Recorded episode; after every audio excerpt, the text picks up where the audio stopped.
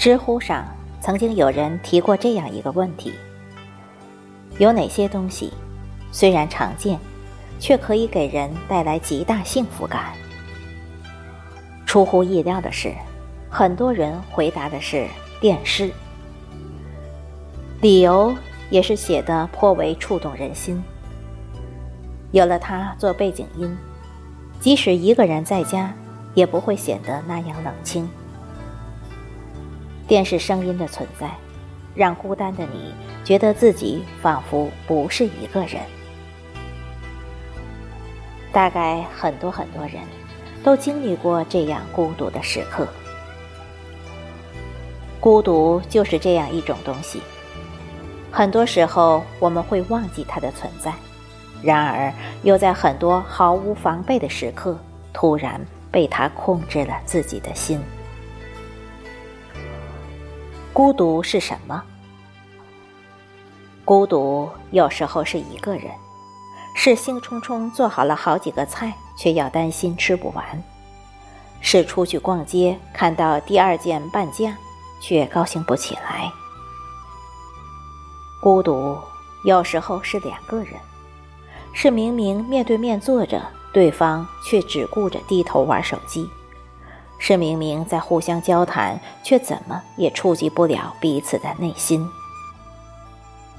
孤独有时候是一群人，是明明高朋满座、觥筹交错，却觉得大家说的话、做的事都是那样的无意又无趣。身处汹涌人潮，望着满满当当的通讯录，却更觉得无人可以交心。村上春树在《挪威的森林》里写道：“哪有人会喜欢孤独？只不过是不喜欢失望。”是啊，其实找一个伴并不难，只是不是所有人都能填补你的内心的窟窿。起初以为孤独是无人为伴，形单影只，后来。当生活里明明挤满了来来往往的人，我们却依然觉察到孤独的存在，才意识到，孤独并非身边无人，而是心中无伴。有些人在一起只会让你觉得孤独更深，让你惊讶的发现，原来低质量的相处还不如一个人单着来的舒服和有益。听过这样一句话：不必把太多人请进你的生命里。你以为他们能填满你的生活，但若他们走不进你的内心，也只是突然的把你生命搅扰的拥挤不堪。曾经有人做的这样一个实验，邀请了五个人进行测试。实验要求。他们筛去微信通讯录里那些一面之缘的人，那些因为工作才产生联系的人，那些曾经很熟悉，如今已陌生的人。五个接受测验的人，原本每个人微信里都有上千人，在重重筛选之后，最终都不过剩下两个或是三个。看到这个数字。所有人都陷入了沉默。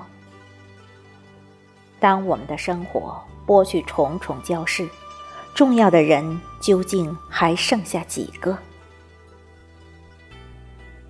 当我们忙着在微信里活跃，忙着在各种各样的圈子里活动，最后发现，忙忙碌碌的尽头仍然是无尽的虚无。很多人不过是朋友。算不上，人脉够不着，快乐只是吃饭喝酒不过脑的闲聊。当你有了掏心窝子的话，无法跟他说；当你有了深度的思考和感悟，无法与之交流；当你有了困难和麻烦，又哪里敢发过去求助的讯号？又哪有自信能被接纳和帮助？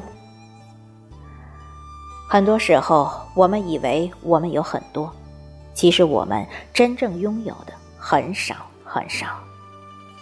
但少而精，或许才是为人处事的智慧所在。叔本华说：“要么孤独，要么庸俗。”社交，不只意味着我们认识多少人，更有其质量的要求，否则便只是浑浑噩噩的度过每一天罢了。与其被低质量的社交塞满，适当的取舍，适时的独处，或许才是我们更应该去做的事情。最重要的，是把最珍贵的时间和精力留给值得的人和事。一个人的光和热是有限的，不必把太多人请进自己的生活里。有些人不适合并肩。有些不值得留恋，有些人不过是拖累。在懂你的人群中散步，跟让自己舒服的人在一起，有所取舍，才是对人生的不辜负。